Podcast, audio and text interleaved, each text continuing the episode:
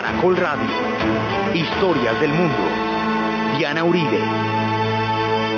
Buenas. Les invitamos a los oyentes de Caracol que quieran ponerse en contacto con los programas.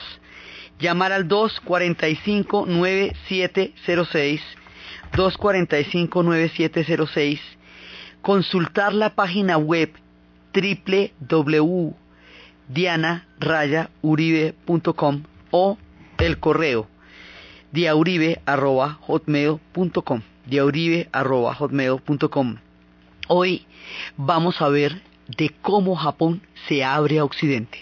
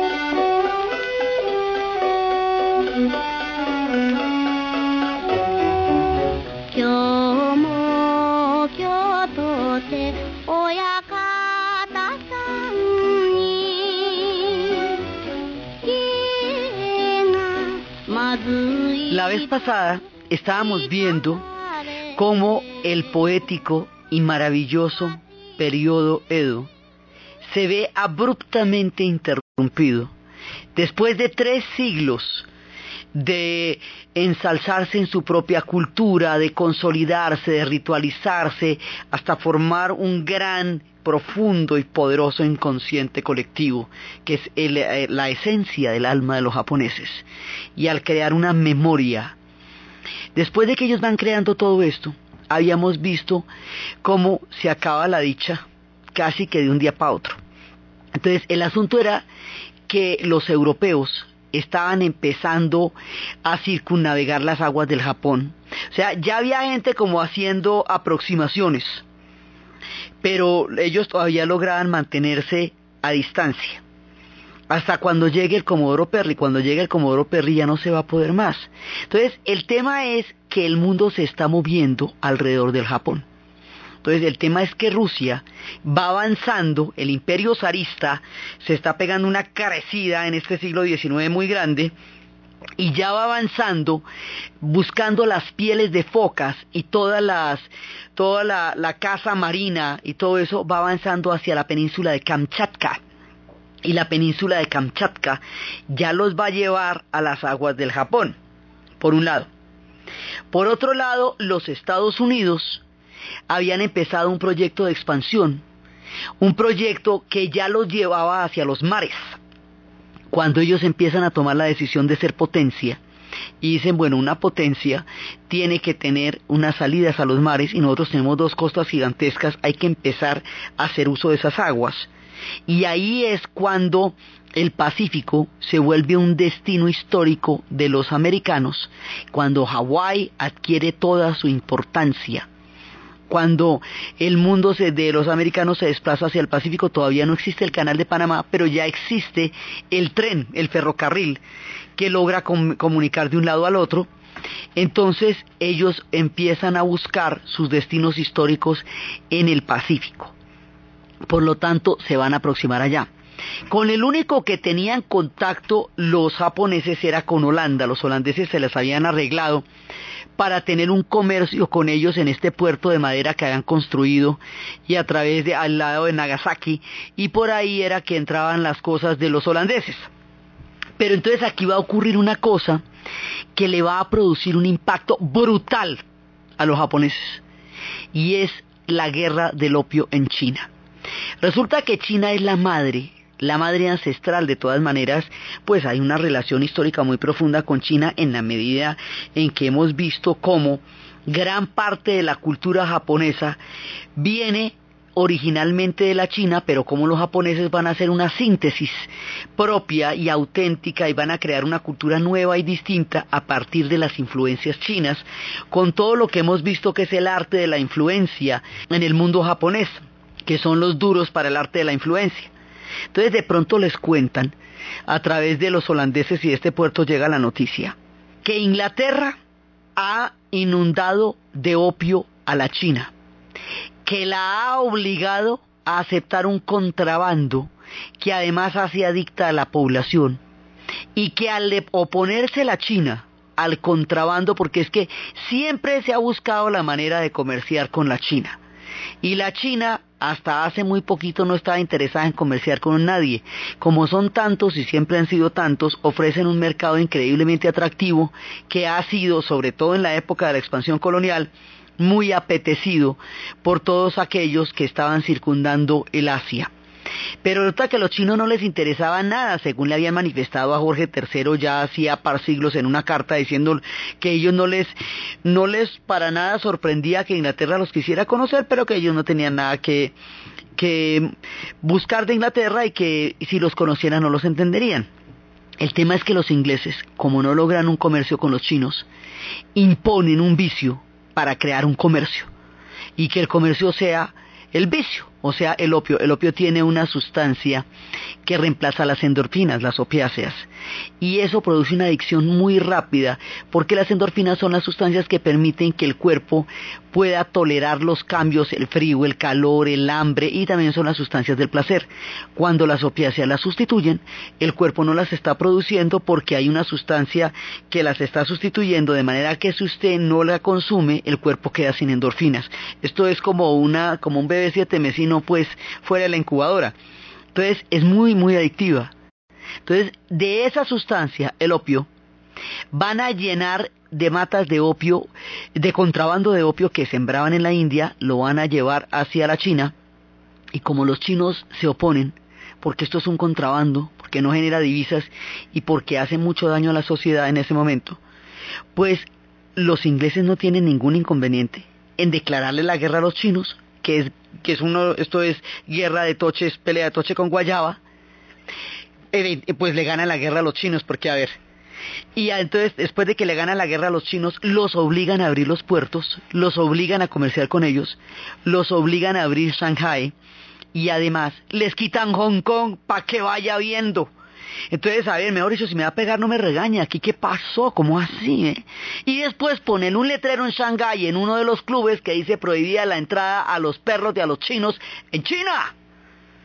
Cuando los japoneses saben eso, se paran de los pelos y dicen, estos son unos bárbaros. Para ellos los occidentales son bárbaros. En el sentido griego de la palabra, los griegos consideraban bárbaros a todos aquellos que no hablaban griego y que no compartían su cultura. Si los griegos que quedaban en el Mediterráneo pensaban así como te parecen los japoneses, que están al otro lado del mundo aislados hace más de tres siglos. En principio habían cerrado el Japón porque los europeos les parecían bárbaros, porque les parecían gente que tenía unas costumbres muy complicadas, los extranjeros quieren propagar creencias malignas para engañar al pueblo, robar nuestros valiosos recursos y finalmente deportarnos del país. Entonces, es lo que ellos piensan, pero no es que es lo que están viendo, donde quiera que se metió el colonialismo, despedazó los pueblos, entonces ya se los habían pillado tempranito, por eso habían cerrado el Japón. Ahora cuando los ven actuando en China, dicen, no, estos no solamente son como nosotros habíamos dicho, sino que pueden ser bastante más peligrosos de lo que habíamos dicho, y entonces nosotros no queremos nada con ellos. Las noticias de las guerras del opio en China van a generar una conciencia de xenofobia en el Japón, porque a ese costo y de esa manera, o sea, si eso le hacen a la antigua madre china, ¿cómo te parece lo que les puedan hacer a ellos? Esto ocurrió en 1842. Entonces, ahí todavía el Japón estaba cerrado, pero ya, digamos, hay un momento en que el asedio de los europeos se vuelve ya muy difícil. Por un lado vienen los rusos por Kamchatka buscando las pieles, por otro lado vienen los europeos navegando, hasta que llega el Comodoro Perry. O sea, el Comodoro Perry llega en el instante en que muchos barcos están buscando lo mismo, abrir el comercio del Japón a la brava. Pero el Comodoro tiene como y lo hace.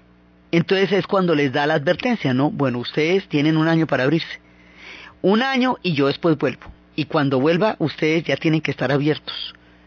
Entonces, además, los norteamericanos lo hacen a toda porque ahí hay un juego de poder. Siempre la política externa de los Estados Unidos está determinada por la política interna. Entonces, en ese momento había unas elecciones y eso había que resolver este tema antecitos de las siguientes elecciones para garantizar que el partido se mantuviera en el poder y por eso tenían que anunciarse el hit de abrir el comercio del Japón. O sea, en eso las cosas no son tan distintas ahora de como eran entonces. Entonces, en ese momento, se van. Bueno, se les advirtió, ¿no? Ya les dije. Y se van. Y se van ellos. Y se quedan los japoneses con una mano adelante y la otra atrás pensando, ¿y ahora qué vamos a hacer? Entonces, ¿qué pasa en ese año en que se fueron los americanos y los japoneses quedan abocados a una realidad histórica que ya es incontrovertible? Inclusive los americanos le dicen, mire, y eso que a usted le parece terrible que estemos acá y nosotros quedamos los buenos, porque nosotros no queremos ni tierras, ni influenciar su cultura, ni nada, solamente comerciar con ustedes, pero los europeos que vienen detrás, eso sí quieren apoderarse de todo, porque es el estilito de ellos, porque el colonialismo se apropia de un pueblo, chupa sus recursos, lo pone a funcionar para los intereses de una metrópoli que no son los intereses de ese pueblo desprestigia a su población, la discrimina, la hace despreciarse a sí misma, la divide a través de los diferentes pugnas internas que tenga, los explota y le saca todos los recursos. Pero además dice que los está civilizando, ¿sí me entiende? Si el colonialismo es una cosa brava y los japoneses están empezando como a enterarse de qué es lo que significa ser colonizado. Y la China fue colonizada, violentada, abierta, invadida. A la China le caen todos. Y la voracidad colonial que en ese momento tienen Inglaterra y Francia no tiene límites. Y los Estados Unidos están en plena expansión. No es un proyecto colonial por lo que le digo, porque no quieren, ellos mismos fueron colonia entonces, como ellos mismos fueron colonia, pues la no quieren que otros pueblos convertirlos en colonias de ellos, porque eso es un contrasentido de lo que de la nación americana, pero sí quieren comercio y lo van a lograr, a lo bien o a lo mal. Eso es lo que les preguntaron a los japoneses, que es bastante más de lo que le preguntaron a muchos otros pueblos donde directamente les entraron. Bueno, pero se van y se queda esta gente aquí. ¿Qué es lo que se quedan pensando ellos? ¿Qué van a hacer? ¿Qué pueden hacer en una circunstancia como esta? He ahí el gran dilema del Japón.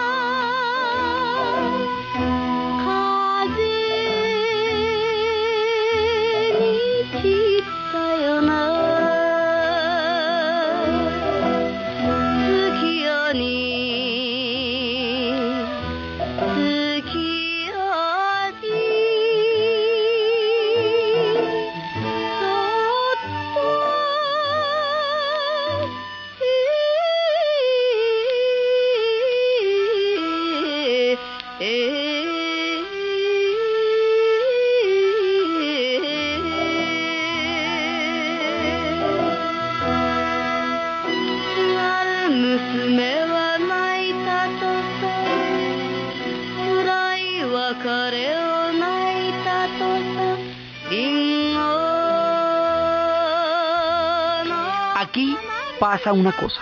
Hasta el momento están mandando los shogunes. Era lo que habíamos visto durante todo el periodo Edo.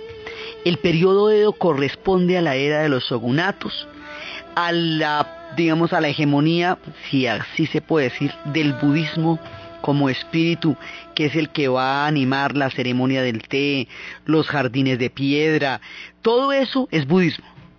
Y todo eso ocurre durante la era de los shogunes, que habíamos visto que eran los que mandaban la parada. Entonces los shogunes deciden que ellos van a abrirse a los Estados Unidos porque no tienen otro remedio. Mientras que el Teno, que o sea, el emperador, la palabra Teno significa soberano celeste. El Teno viene de sangre real directamente de Amaterasu, de ahí su carácter divino. Desciende de, propiamente de los dioses. El Teno habíamos visto que lo tenían guardadito como un símbolo, pero que no ejercía un poder real. El poder real lo estaban ejerciendo los shogunes.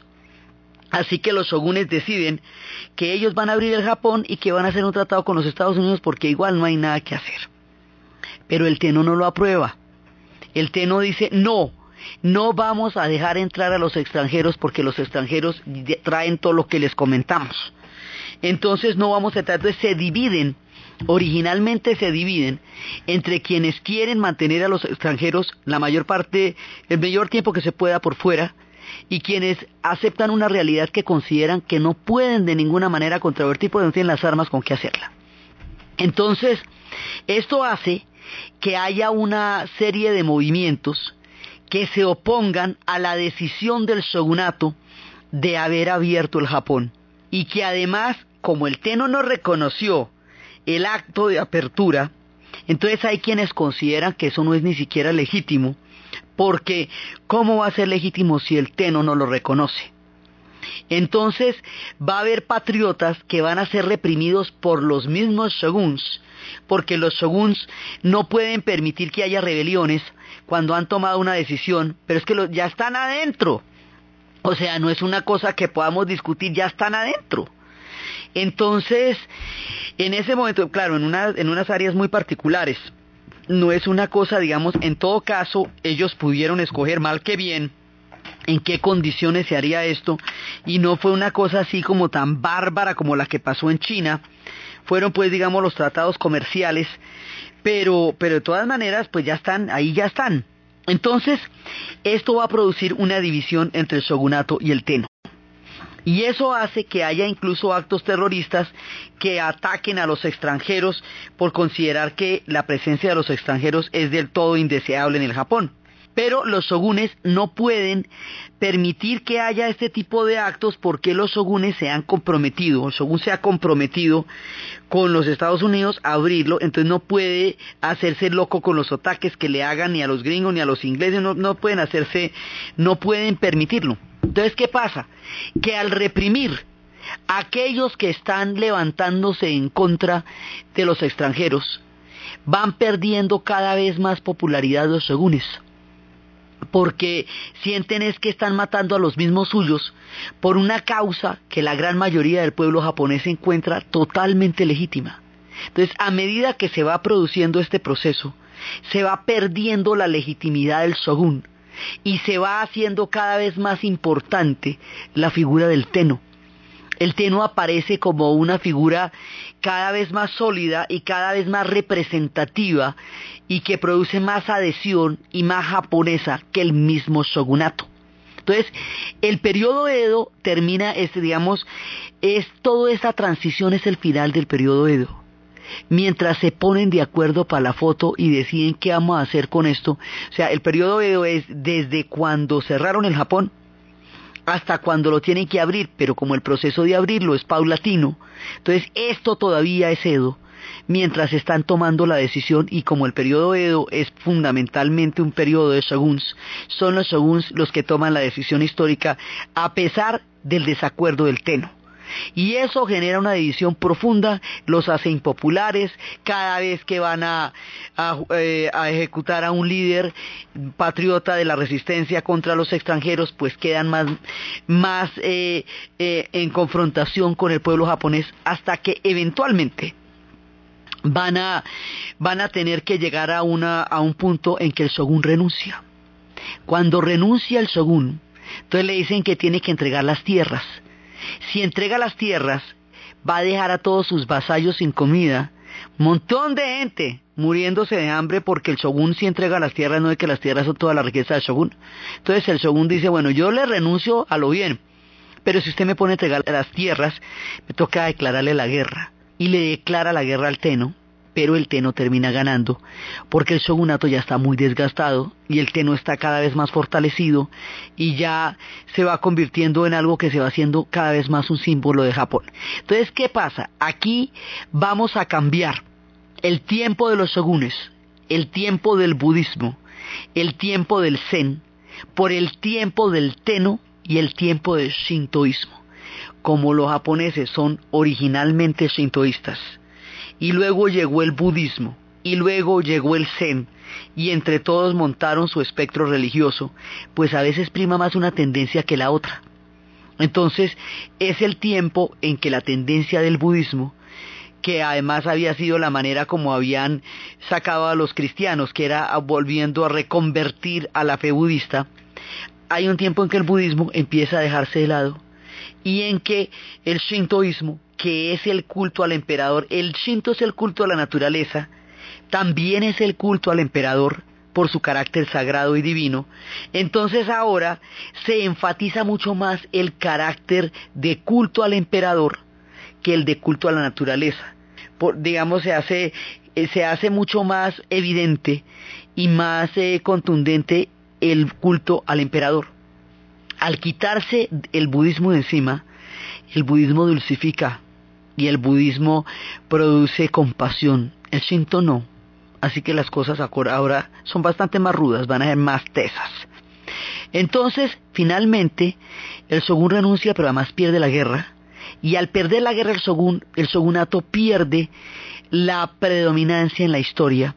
Japón se va a unificar alrededor del Teno los shogunatos de todas maneras implicaban unas especies de señoríos y de señores feudales, entre comillas, ya no van a existir. Entonces aquí se va a producir una transformación gigantesca, porque en este momento se va a unificar todo el Japón. Aquí, cuando terminan los shogunatos, en el shogunato existía el aborto y el infanticidio. Al prohibirse en esas prácticas durante la era del Teno, la población del Japón se va a hacer mucho mayor y ellos siempre tienen el drama de que no pueden albergar el número de gente que hay en la isla.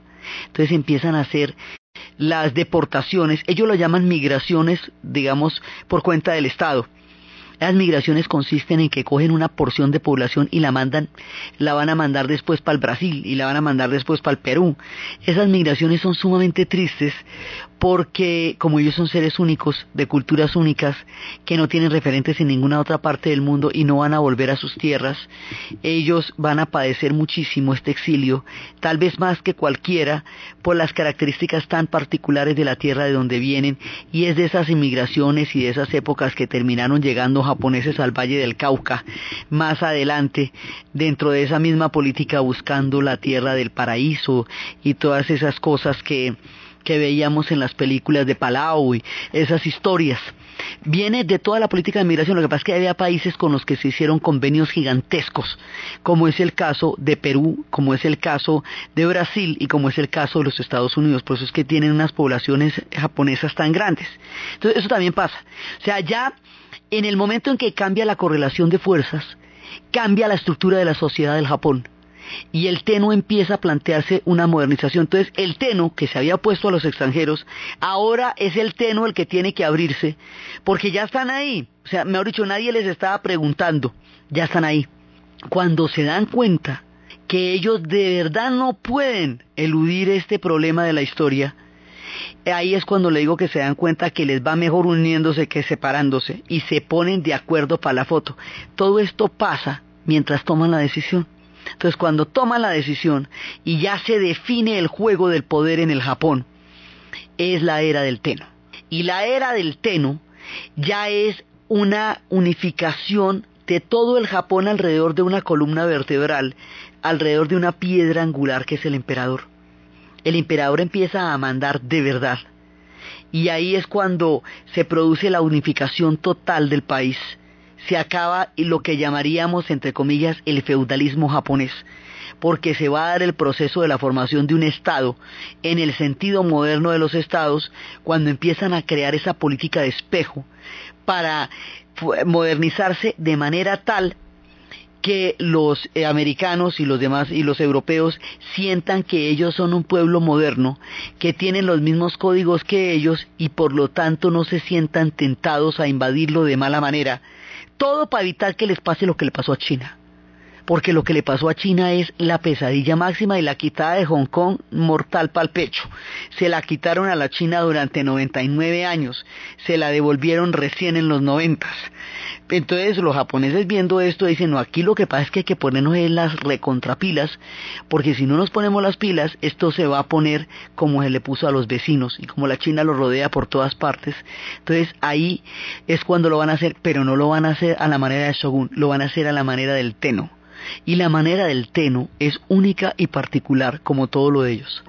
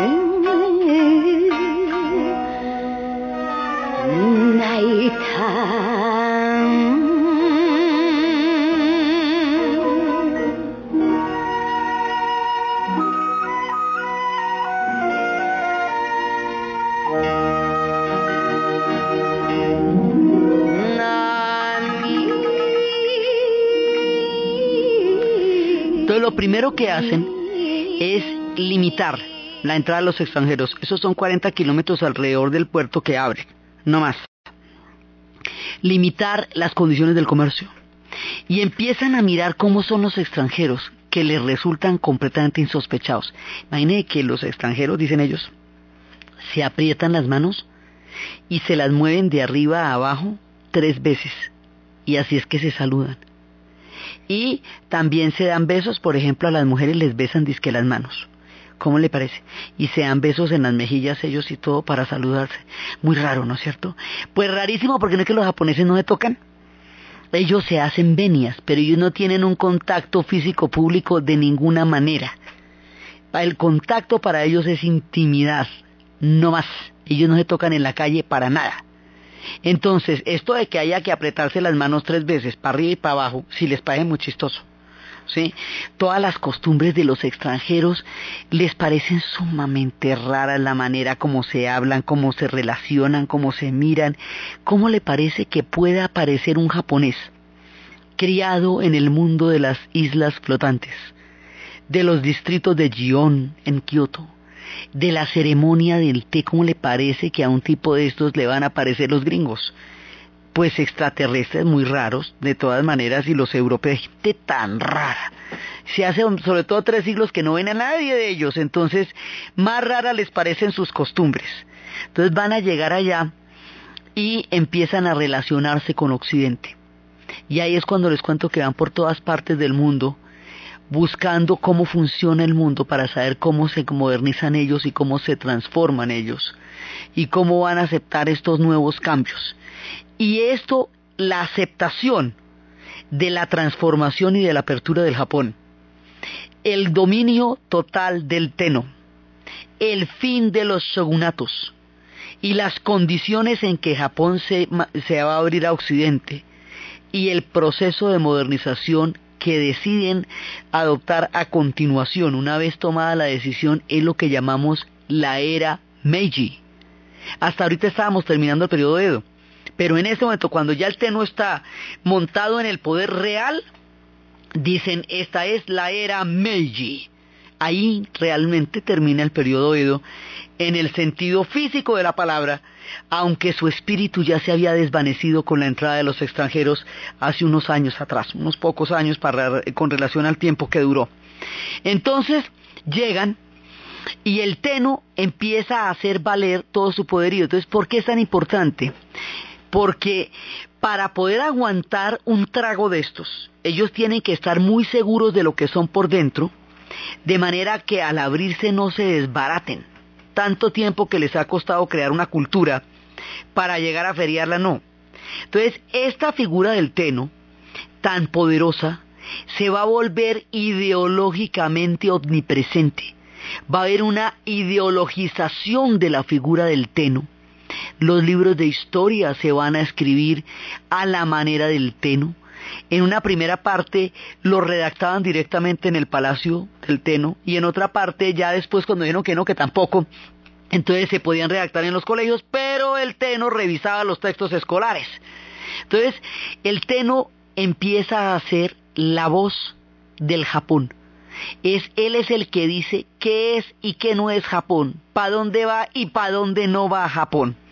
Él es el que dice cómo se cuenta la historia de ellos. Entonces ahí se reinterpreta la historia a, la mirada de la modernización y empieza una modernización desde arriba, vertical, completa, en donde no le están preguntando a la gente si quiere o no modernizarse, es que se van a modernizar. Y habíamos visto la vez pasada que esto se parece a la reforma de Ataturk, porque la reforma de Ataturk también es para romper de una manera radical con toda la herencia cultural del mundo otomano y de los sultanes, y abolir los harems, y, y, liberar a los eunucos, y sacar a las mujeres de los harems y de los palacios, incorporarlas a la vida pública, incorporarlas a la vida cotidiana, pues bueno, más o menos eso pasa en el Japón.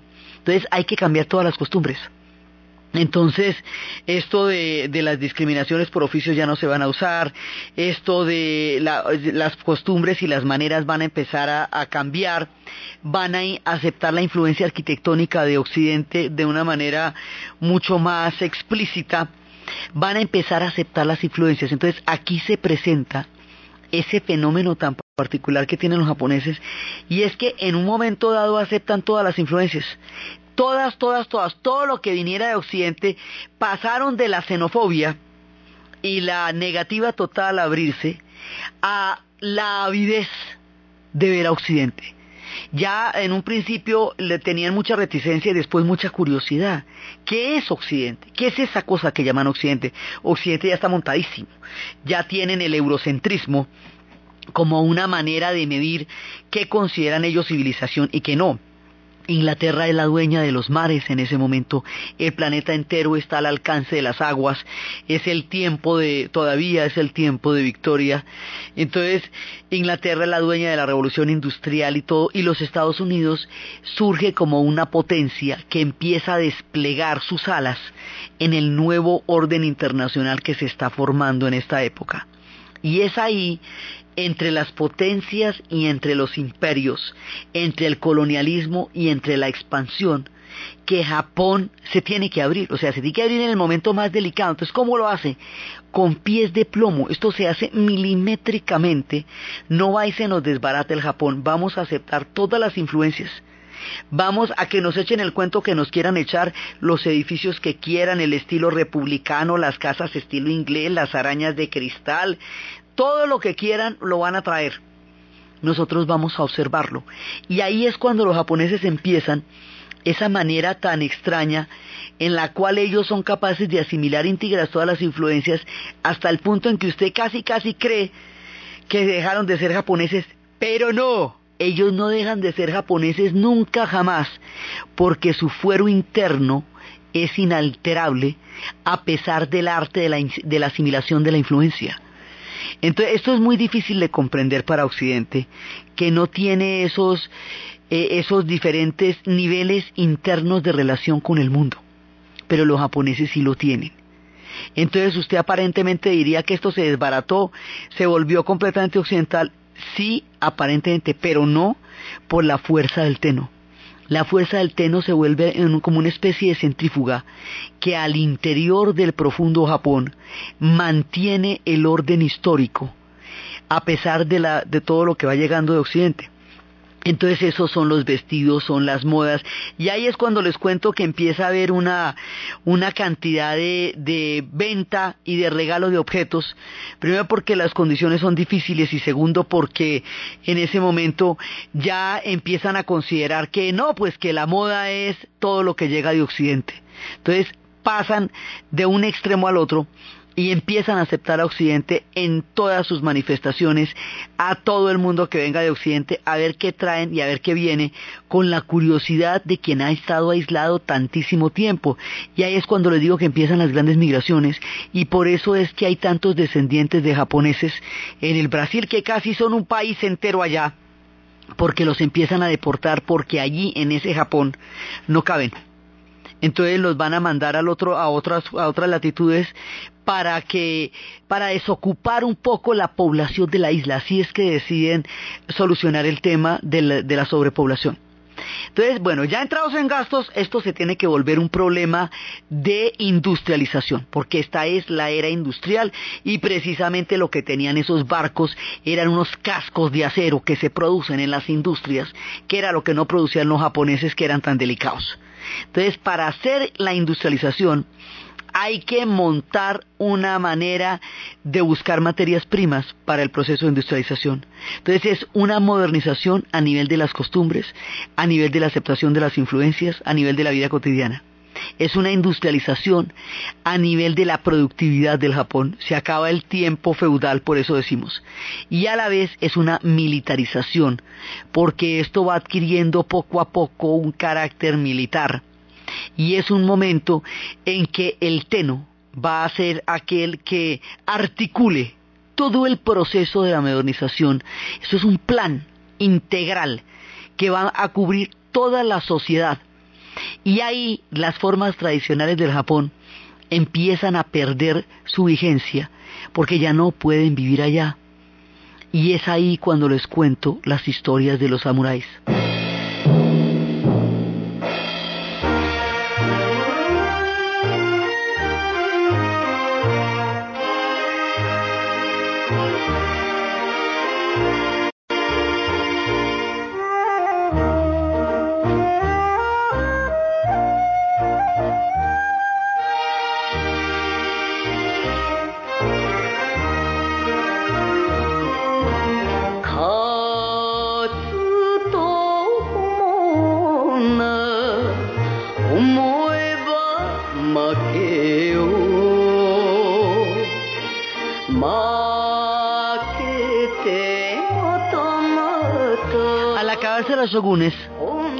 Tener que entregar las tierras, sus vasallos, los kashin, quedan sin tierras también.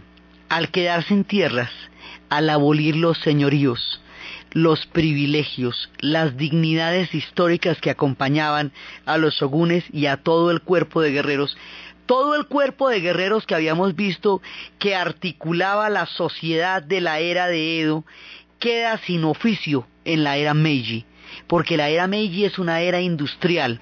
Lo que se necesitan son ejércitos profesionales. Y al necesitarse ejércitos profesionales, ya estos guerreros del Bushido no tienen ninguna, ningún papel en la era Meiji. Se vuelven dinosaurios, su tiempo se termina. Ya se palidece la era en que ellos significaban toda autoridad y señorío en el Japón. En ese momento, es cuando les cuento que los pensionan, lo cual es sumamente triste. Y luego les quitan la pensión, lo cual ya es patético. Entonces, un samurái, imaginémonos el samurái con la doble espada, con la con el casco que termina en las puntas de oro, con la malla de persiana que permite defenderse de una manera armónica con el cuello alto, con las caras que producen susto en la batalla, con su sentido del honor, con su sentido de la integridad, con su disponibilidad para la muerte, con su la lealtad a ultranza, con su compromiso moral con el daimo, con su compromiso con la sociedad, sin tener nada que hacer. ¿Qué hace este tipo ahí? Al lado de las siderúrgicas, al lado de los, de los soldados profesionales, al lado de los ejércitos que están usando armas de fuego, este es un hombre de espada, estos ejércitos que están es, creando miles y miles de personas que marchan al mismo tiempo y al mismo compás, cuando los samuráis tenían una estructura clánica ancestral, los samuráis ya no tienen ningún oficio pero no van a aceptar una muerte, digamos, teniendo un pueblo como el Japón un concepto de la muerte tan particular y tan heroico, los samuráis no iban a aceptar una muerte por olvido, por desaparición, por extinción de tiempo, porque había quedado atrás la era en que ellos eran los grandes señores, todo estaba ligado a la estructura del shogun. Entonces ellos dicen, bueno, esto hay que hacerlo a lo bien. Entonces hay una película con John Wayne que se llama El Pistolero. Y es una película en la cual John Wayne se convierte en el último vaquero del pueblo porque llega la era del petróleo y llega la era del automóvil. Y entonces los caballos ya están siendo reemplazados por los forte. Y el pistolero es una reliquia en el pueblo.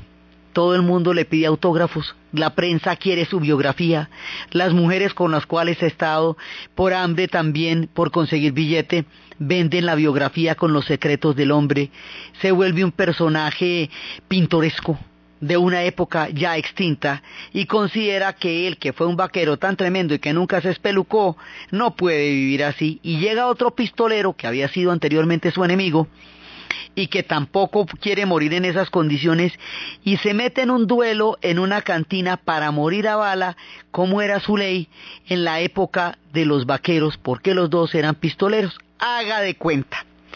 De esa forma, además el pistolero tiene cáncer y el médico le dice, bueno, usted, eh, usted no tiene que morir así, mejor dicho. Eso otras personas se aguantan eso, pero usted pues no, no tiene que morir de esa manera. Pues los samuráis hacen otro tanto. Si la cosa va a ser de ese tamaño, si la historia no tiene marcha atrás, si el honor ya no vale, si su palabra no lo es todo, si los ejércitos profesionales han reemplazado el concepto de honor que ellos tenían en la guerra y en la lucha y en la batalla, entonces ellos van a morir peleando, como tiene que ser. Y ahí es cuando se organizan y van a emprender una rebelión, la cosa más impresionante, contra el ejército formal de los japoneses. ¿Sí? Una rebelión que es totalmente desigual porque es de la espada y del cuchillo contra las armas de fuego de un ejército disciplinado, entrenado a la manera occidental, porque paulatinamente durante todo el tiempo que van entrando los europeos y los americanos, les van dejando acantonar sus fuerzas allá, les van prestando sus, eh, eh, sus instalaciones para hacer sus cuarteles y van tomando el modelo de los ejércitos que están viendo en Occidente. Entonces, contra este modelo occidental del ejército, que ya es un modelo disciplinado en el sentido occidental de la palabra con armas de fuego, se van a enfrentar los samuráis en una última batalla para morir en su honor, para morir en su ley, para morir como debe ser, con la dignidad puesta. Se visten totalmente con todo su atuendo y con toda la dignidad de siglos de gobierno y de formas de vida que ellos inspiraron, se van a inmolar contra el ejército y efectivamente hay uno que los va a dirigir. De esta historia heroica de cómo los samuráis van a entregar su vida para morir como honor y no ser seres arcaicos y pintorescos de un tiempo ya extinto, es que se hizo la famosa película del último samurái, pero para que Hollywood pudiera tener algún papel en la narración pusieron a Tom Cruise. No, Tom Cruise no tenía nada que hacer allá, ni ellos se tuvieron que conseguir a ningún actor de Hollywood para que les dijera cómo era que había que pelear contra los occidentales, porque el objetivo no era ganarles, no era sustituir un orden por otro, Ellos sabían perfectamente que su orden había terminado. El objetivo era morir con dignidad, la muerte como victoria, la muerte como enaltecimiento del honor, porque en el mundo, y en el mundo del bushido, pues usted no podía vivir deshonrado. Un samurái pensionado o un samurái sin pensión es un ser sin honor y sin honor no se puede vivir. Pues si no podían vivir antes así, pues menos ahora. Entonces, en un acto de honor último y supremo, los samuráis mueren en la batalla, mientras los soldados les, les van a disparar, como le dispararían a cualquier rebelión, a los antiguos samuráis. Ahí hay una transmutación en el alma del Japón. Ahí el concepto del guerrero, del guerrero, digamos, ético, integral, que responde a una disciplina interior del espíritu, basada en el zen y en el budismo, se pierde con las balas que atraviesan los cuerpos de los samuráis, se pierde el sentido espiritual de la batalla y pasamos a las guerras modernas y las guerras modernas son horrorosas porque las guerras modernas no tienen ese sentido de la espiritualidad que tenía el mundo de los samuráis. Y ahí se va desarrollando un carácter cada vez más militarista entre los japoneses. Poco a poco la fuerza del Teno se va haciendo más enfática en lo militar. O sea, eso es una modernización a todo nivel. Pero usted puede hacer el énfasis en la industria y en volverse una potencia comercial, o usted puede hacer el énfasis en el ejército y volverse una potencia militar. El énfasis se va haciendo en el ejército. Esto se va volviendo una potencia cada vez más militar y en la medida en que se vuelva una potencia militar, empieza a querer expandirse, empieza a querer territorios, materias primas, disputarse un mundo colonial que ya está repartido, disputárselo con otro Estado que paralelamente está teniendo un proceso bastante similar de otra manera, pero está en las mismas que es Alemania. El Estado alemán se acaba de formar y se acaba de formar con un hambre de territorios y de repartos, donde ya los ingleses y los franceses se habían repartido todo el ponqué. Entonces llegan a codazos a poner los codos encima de la crema el ponqué que se han repartido los otros, pues los japoneses empiezan a virar en esa dirección. Cuando usted empieza a virar en esa dirección, usted en algún momento se va a meter en una guerra con alguien, porque para allá va la cosa. Entonces hay una parte que va enrutando, primero hacia lo ideológico en torno a la figura del Teno, y luego hacia lo militar en nombre del Teno. Y cuando se enruten hacia lo militar, van a empezar a mirar allende sus fronteras y van a empezar con, las, con los proyectos que había tenido Hideyoshi antes de la cerrada del Japón. ¿Se acuerda que Hideyoshi quería invadir Corea? Pero Ieyasu no lo dejó porque además terminó aislando el Japón.